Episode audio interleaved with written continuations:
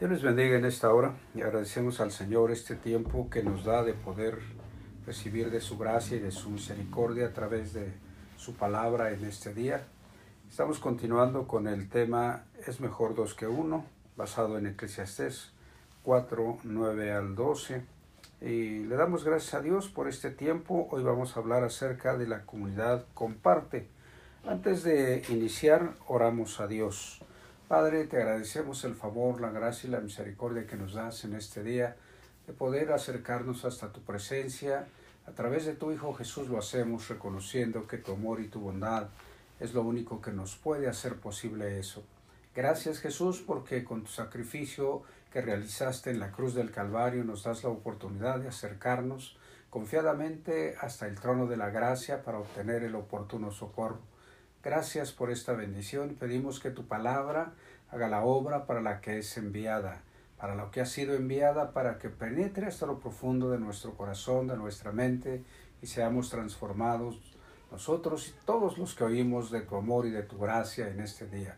Dios, así como el agua, penetra hasta lo profundo de la tierra y hace que la tierra germine y produzca las semillas para bendición nuestra, así también, Señor, tu palabra lo haga de esa manera.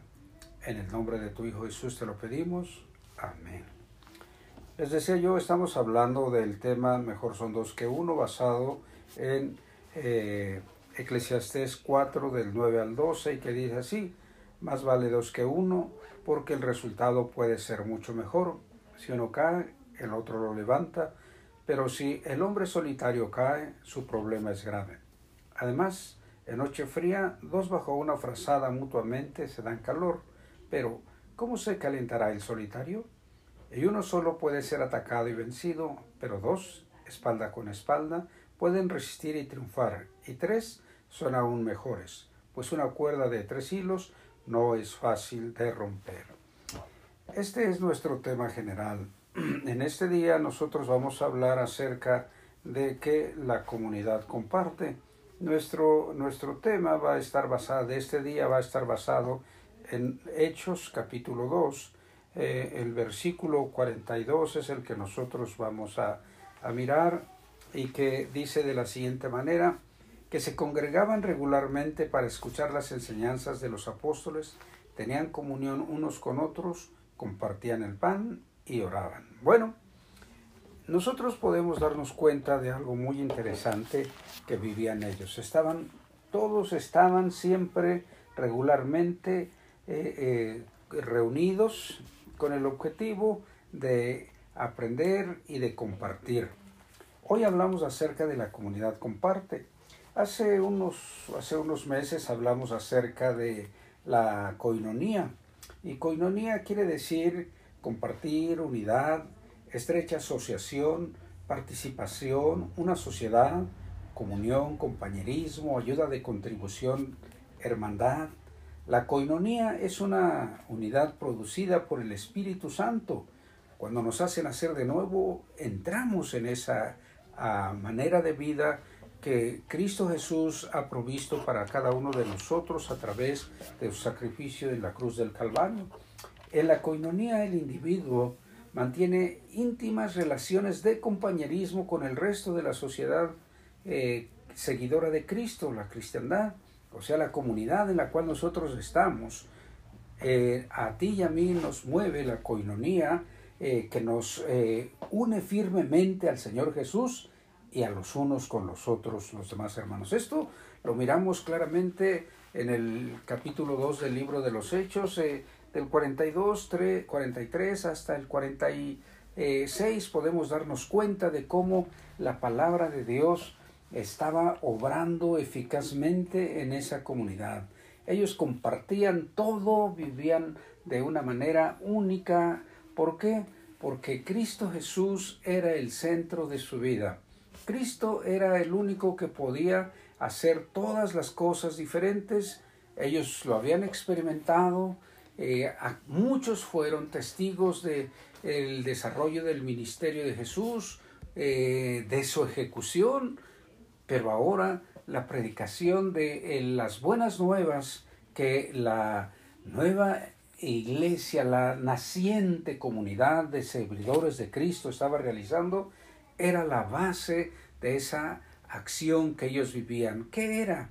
Pues era de compartir lo que ellos tenían, lo que ellos vivían. Eh, cuando nosotros estamos hablando este día de compartir, nos referimos no solo a las cuestiones materiales o físicas o económicas, sino lo más grande que ellos hacían era compartir eh, el mensaje que Cristo les había encomendado, como ellos habían escuchado los discípulos de que el Señor daba toda autoridad para ir a todas las naciones y hacer eh, nuevos, nuevos discípulos de Él, convertidos por la gracia y transformación del poder del Espíritu Santo y, les, y nos daba y nos da, les daba y nos da ahora la bendición de darnos cuenta que hay que hacer discípulos para mostrarles lo que conviene y bautizarlos en el nombre del Padre, del Hijo y del Espíritu Santo. El Señor Jesús dijo en Mateo 28 del 18 al final de esa grande encomienda que ellos este, estaban teniendo de parte del Señor en ese momento. Y él, él lo reafirma, esta, esta eh, pues indicación, esta, este mandato, él lo confirma nuevamente cuando eh, el Señor está por ser llevado a los cielos. Cuando Cristo está, eh, después de haber resucitado y haber estado alrededor de 40 días con sus discípulos, Él está con ellos y les dice, sin embargo, cuando el Espíritu Santo descienda sobre ustedes, recibirán poder para ser testigos para ser mis testigos no solo en Jerusalén, sino en toda Judea, en Samaria y hasta lo último de la tierra. El Señor Jesús, eh, dando esas indicaciones nuevamente, ¿qué es esto? Que nosotros podemos darnos cuenta que llegó el momento no solo de, eh, de vivir esa coinonía, esa grande bendición de estar juntos, porque el Señor así lo determinó desde el principio. Nosotros recordemos que eh, el Señor Jesús eh, vino a dar cumplimiento de lo que Dios quería para su creación, estar en comunión nuevamente con Él.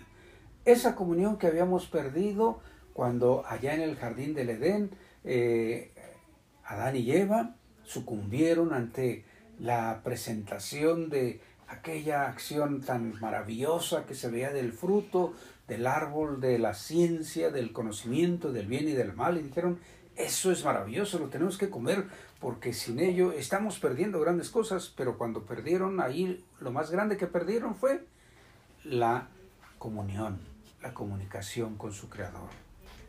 Ellos vivían en pareja. Primero nosotros nos damos cuenta entonces que Dios estableció por medio de ellos el matrimonio. Y antes, en allí en el Génesis, en el capítulo 1 del 20 al 24, habla de que cuando Dios eh, lleva ante, ante Adán todos los animales y le pone nombre, pero no, no encontró una ayuda idónea para él, y entonces lo hace caer en, un, en ese sueño profundo, eh, le saca una costilla de su costado y crea a Eva y se la entrega a Adán y entonces están ahora felices, ya son el complemento uno del otro. A hoy nosotros nos damos cuenta y entonces que Dios no quería que su creación estuviera sola, que siempre Dios platicaba con ellos, hasta dejó de platicar con ellos directamente cuando ellos perdieron esa, esa de vista aquella indicación que les había dado de que no se comiera, no comieran ellos del fruto del árbol de la ciencia, del conocimiento, del bien y del mal.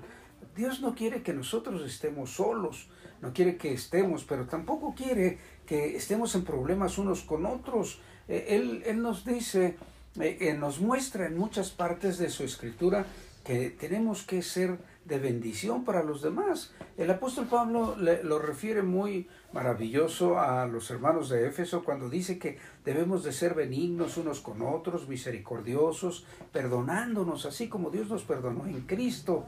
Y nos hace una invitación maravillosa cuando dice, eh, que seamos imitadores de Dios como hijos amados. ¿Para qué? Para que nosotros eh, también andemos en amor como Cristo nos amó. Y si tú te das cuenta, la palabra coinonía, eh, aquí nosotros la podemos mirar.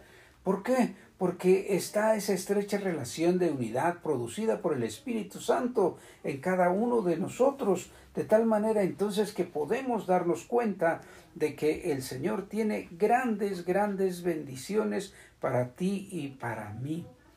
Sabes una cosa, estar en, estar en la coinonía, en la comunión, en la comunidad, hace que tú y yo podamos estar listos para compartir como estaba aquella comunidad, aquella, aquel grupo de seguidores, de servidores de Cristo que tenían todo en común, que vivían de tal manera que aún todos los que estaban, que no pertenecían a esa comunidad, hasta temor tenían de ellos, porque veían las manifestaciones del amor, de la gracia, de la misericordia que Dios obraba en ellos y a través de cada uno de ellos. Ellos eran no solo bendecidos individualmente, sino que estaban listos para ser usados por su Salvador, por su Creador, para compartir con los demás.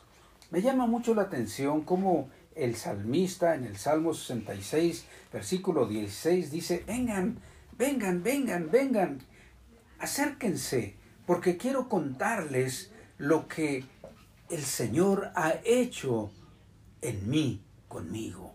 Sabes, esto, esto tomaba, esto tomaba, eh, pues, parte de la vida de aquella comunidad. ¿Por qué? Porque este era el mensaje. Vengan, mira, yo quiero mostrarte lo que Cristo ha hecho en mi vida. Quiero decirte lo que Él ha hecho para conmigo. ¿Sabes una cosa? A hoy cuando todo el mundo piensa que tiene un nuevo mensaje, que tiene una nueva manera de hacer las cosas, nos damos cuenta que nada es nuevo. Como dice el libro de Eclesiastés, todo lo que es a hoy ha sido antes. ¿Y qué va a ser mañana lo que es a hoy? Y muchas cosas pensamos, ah, esto es nuevo, esto... No es cierto, nuestra vida es repetitiva, como lo muestra la Biblia. Lo más significativo es que el mensaje, el mensaje que nosotros tenemos para compartir, lo que nuestra comunidad tiene para compartir, lo que Dios nos ha dado a través de Cristo Jesús, es tiempo de que hagamos como decía el salmista, vengan, vengan, yo quiero que quiero mostrarles, quiero decirles lo que Cristo ha hecho en mi vida. Quiero decirles, miren, yo era esto, pero Cristo vino a mi vida y ahora soy esto. Es el tiempo. Y a mí me llama mucho la atención cuando eh, e, es la oportunidad que los ángeles, los varones de Dios, que dicen en algunas traducciones, que dice allí en Lucas 24, del, del 4 al 16, cuando están buscando a, al el cuerpo del Señor Jesús porque lo iban a, a, pues a tratar con las esencias aromáticas como era la costumbre cuando llegaron las mujeres allí a la, a la, a la tumba y entonces pues ellas, ellas llegaron allí este pues estaban estaban queriendo eh, pues hacer las cosas eh, que era la tradición me llama mucho pero mucho la atención que ellos habían recibido todos ellos hombres y mujeres que estaban cerca del Señor, les había dicho que Él iba a resucitar. Pero fijémonos, dice, dice, voy a leer aquí en Lucas 24, eh, que dice así de la siguiente manera, los jefes de los sacerdotes y nuestros gobernantes lo entregaron para que lo condenaran a muerte y lo crucificaran. Sin embargo, nosotros teníamos la esperanza de que Él sería el libertador de Israel. Pero ya hace tres días que sucedió todo esto. Esta mañana algunas de las mujeres de entre nosotros nos dejaron asombrados. Muy temprano fueron al sepulcro, pero no encontraron su cuerpo. Cuando volvieron, nos contaron que unos ángeles se les habían aparecido y les habían dicho que Él está vivo. Algunos de nuestros compañeros fueron al sepulcro y lo encontraron tal como las mujeres habían explicado, pero a Él no lo vieron. Él les dijo, wow, fíjense, estos son, estos son unos, unos hombres que iban caminando allá, en que iban hacia una ciudad llamada Emaús y estaban platicando con Jesús, no se habían dado cuenta que era Jesús, y él les dijo, qué torpes son ustedes, qué corazón tan lento tienen para creer todo lo que los profetas dijeron. ¿Acaso no saben que el Cristo tenía que sufrir estas cosas antes de entrar en su gloria? ¡Wow! Fíjate que esos discípulos habían estado escuchando lo que Jesús había estado enseñando. Esos discípulos habían escuchado de referencia que Jesús ya estaba nuevamente con vida. ¿Por qué? Porque fíjense lo que eh, ellos estaban refiriéndole al mismo Señor Jesús cuando dice que el primer día de la semana, muy de mañana, las mujeres fueron al sepulcro llevadas, llevando las especias aromáticas que habían preparado. Encontraron que la piedra que cubría el sepulcro no estaba en su lugar y cuando entraron no encontraron el cuerpo del Señor. ¿Cuál Señor? Jesús. Estaban confundidas, pues no sabían qué, qué había pasado. Mientras tanto, llegaron dos varones vestidos con ropas brillantes, se pusieron de pie junto a ellas, estaban tan asustadas que se inclinaron hasta tocar el suelo con su rostro, pero ellos les dijeron, oye esta comunicación, ¿por qué buscan entre los muertos al que vive? ¡Oh, qué mensaje! ¿Por qué buscan entre los muertos al que vive? No está aquí, ha resucitado. Recuerden lo que él dijo cuando todavía estaba con ustedes en la región de Galilea. El Hijo del Hombre tiene que ser entregado en manos de hombres malvados y lo crucificarán, pero al tercer día resucitará. Esto es lo que estos hombres le estaban refiriendo al mismo Señor Jesús. Lo que leímos hace un rato. Oye, ¿qué te parece? A veces nosotros tenemos un mensaje maravilloso al alcance para compartir, para hacerles llegar a todas las personas, pero estamos como estos discípulos. Tenemos lo mejor al alcance, tenemos lo más maravilloso a nuestra vida.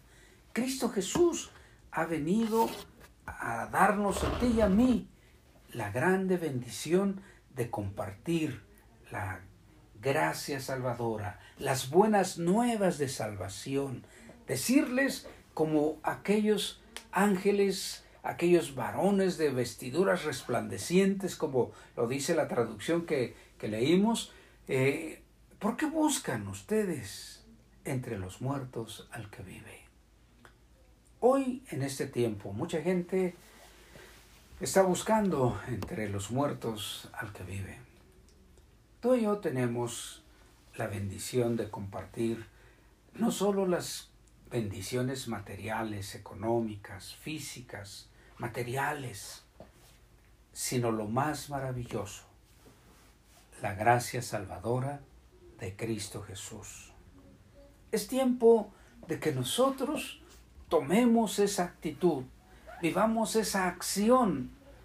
Hoy, hoy en día, la gente, mucha gente que dice que es seguidora de Jesús está, está celebrando porque volvió a la vida. Eh, eh, dicen que es el domingo de resurrección. Hoy que es este celebrado el domingo de resurrección, tú y yo tenemos la bendición de decir Cristo está vivo, pero no solo que está vivo, sino que está vivo dentro de ti. Era el mensaje que aquella comunidad tenía. El mensaje de que tanto jóvenes, niños, ancianos, adultos, todos tenían ese mensaje, ese estilo de vida provisto, provocado, porque Cristo estaba en ellos. Este es el mensaje que tú y yo tenemos la oportunidad de compartir. Este es el mensaje que tú y yo tenemos la bendición de hacer llegar a toda, a todo ser humano, todo aquel que nos rodea, que no ha conocido este mensaje, es la oportunidad de decirle, mira, te comparto lo que Cristo ha hecho en mi vida, te comparto lo que tú puedes disfrutar, no solo en este tiempo, sino para la eternidad. Es tiempo de hacer uso de aquellas palabras que el salmista decía, vengan, vengan, vengan, quiero decirles que escuchen lo que Cristo ha hecho en mi vida. Tal vez no vayas a salir a la calle y decir, hey, todos vengan. Tú puedes decirle, Señor, haz que alguien pueda yo testificarle, pueda yo decirle lo que tú haces en mi vida. Señor de los cielos, Cristo Jesús, dame la gracia para compartir tu mensaje, así como aquellos ángeles a las mujeres, porque buscan entre los muertos al que vive, para mostrar que tú estás vivo. Enséñame a vivir cada día más en esa gracia transformadora que tú has obrado en mi vida. Esfuérzame, llévame adelante, porque anhelo que todos conozcan de esa, ese mensaje de gracia, de transformación que sólo a través de ti, amado Jesús, podemos experimentar todos y cada uno de aquellos que hemos recibido la existencia, la gracia salvadora de Cristo Jesús. Es maravilloso. La comunidad comparte. Entonces tú y yo hemos sido escogidos por el Señor para ir y hacer discípulos. Tú y yo hemos sido escogidos para dar el mensaje como aquellos ángeles, como aquellas mujeres. Cristo está vivo, el Señor está vivo. Vamos, vamos a decirles con nuestra vida y con palabras que Él nos dé de poder y de autoridad, que es, es su palabra misma, nosotros podemos salir y decirles, aquí está mi Señor, mi Salvador. Él es el dueño de esta comunidad. Él es el dueño de mi vida. Él es el dueño de todo lo que digo que soy, de todo lo que digo que tengo.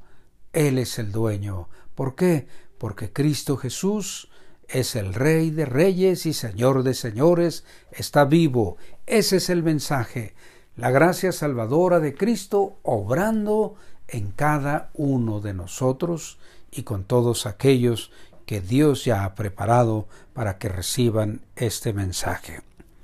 Bueno, le damos gracias a Dios. La comunidad comparte. ¿Qué comparte? Ese mensaje maravilloso de salvación. Y quiero que tú veas esto. Quiero que, que en este día pues tú pidas a Dios para que te ayude a ser alguien, fíjate, esta, esta acción, este pensamiento. Pídele a Dios que te ayude a ser alguien que ama y trae unidad a la comunidad. Otra vez, pídele a Dios que te ayude a ser alguien que ama y trae unidad a la comunidad, al grupo donde tú estás.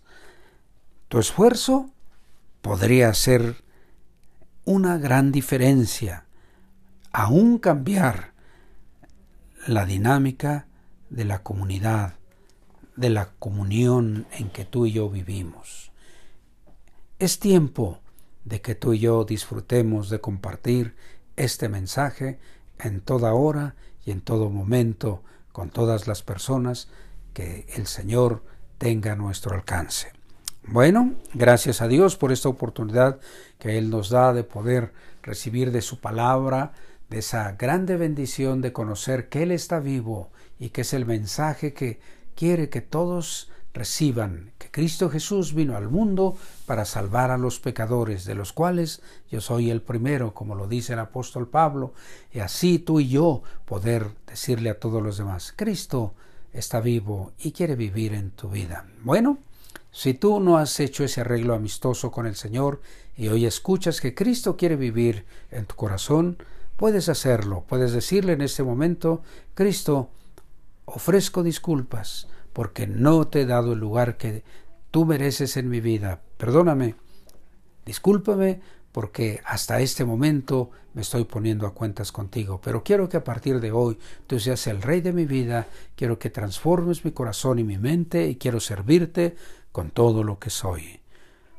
Gracias a Dios porque Cristo está listo para obrar para ti y para mí que hace tanto tiempo que conocemos de su gracia salvadora, es el momento de tomar esa nueva energía, ese gozo abundante de su presencia y estar listo para compartir que Cristo está en nuestra vida.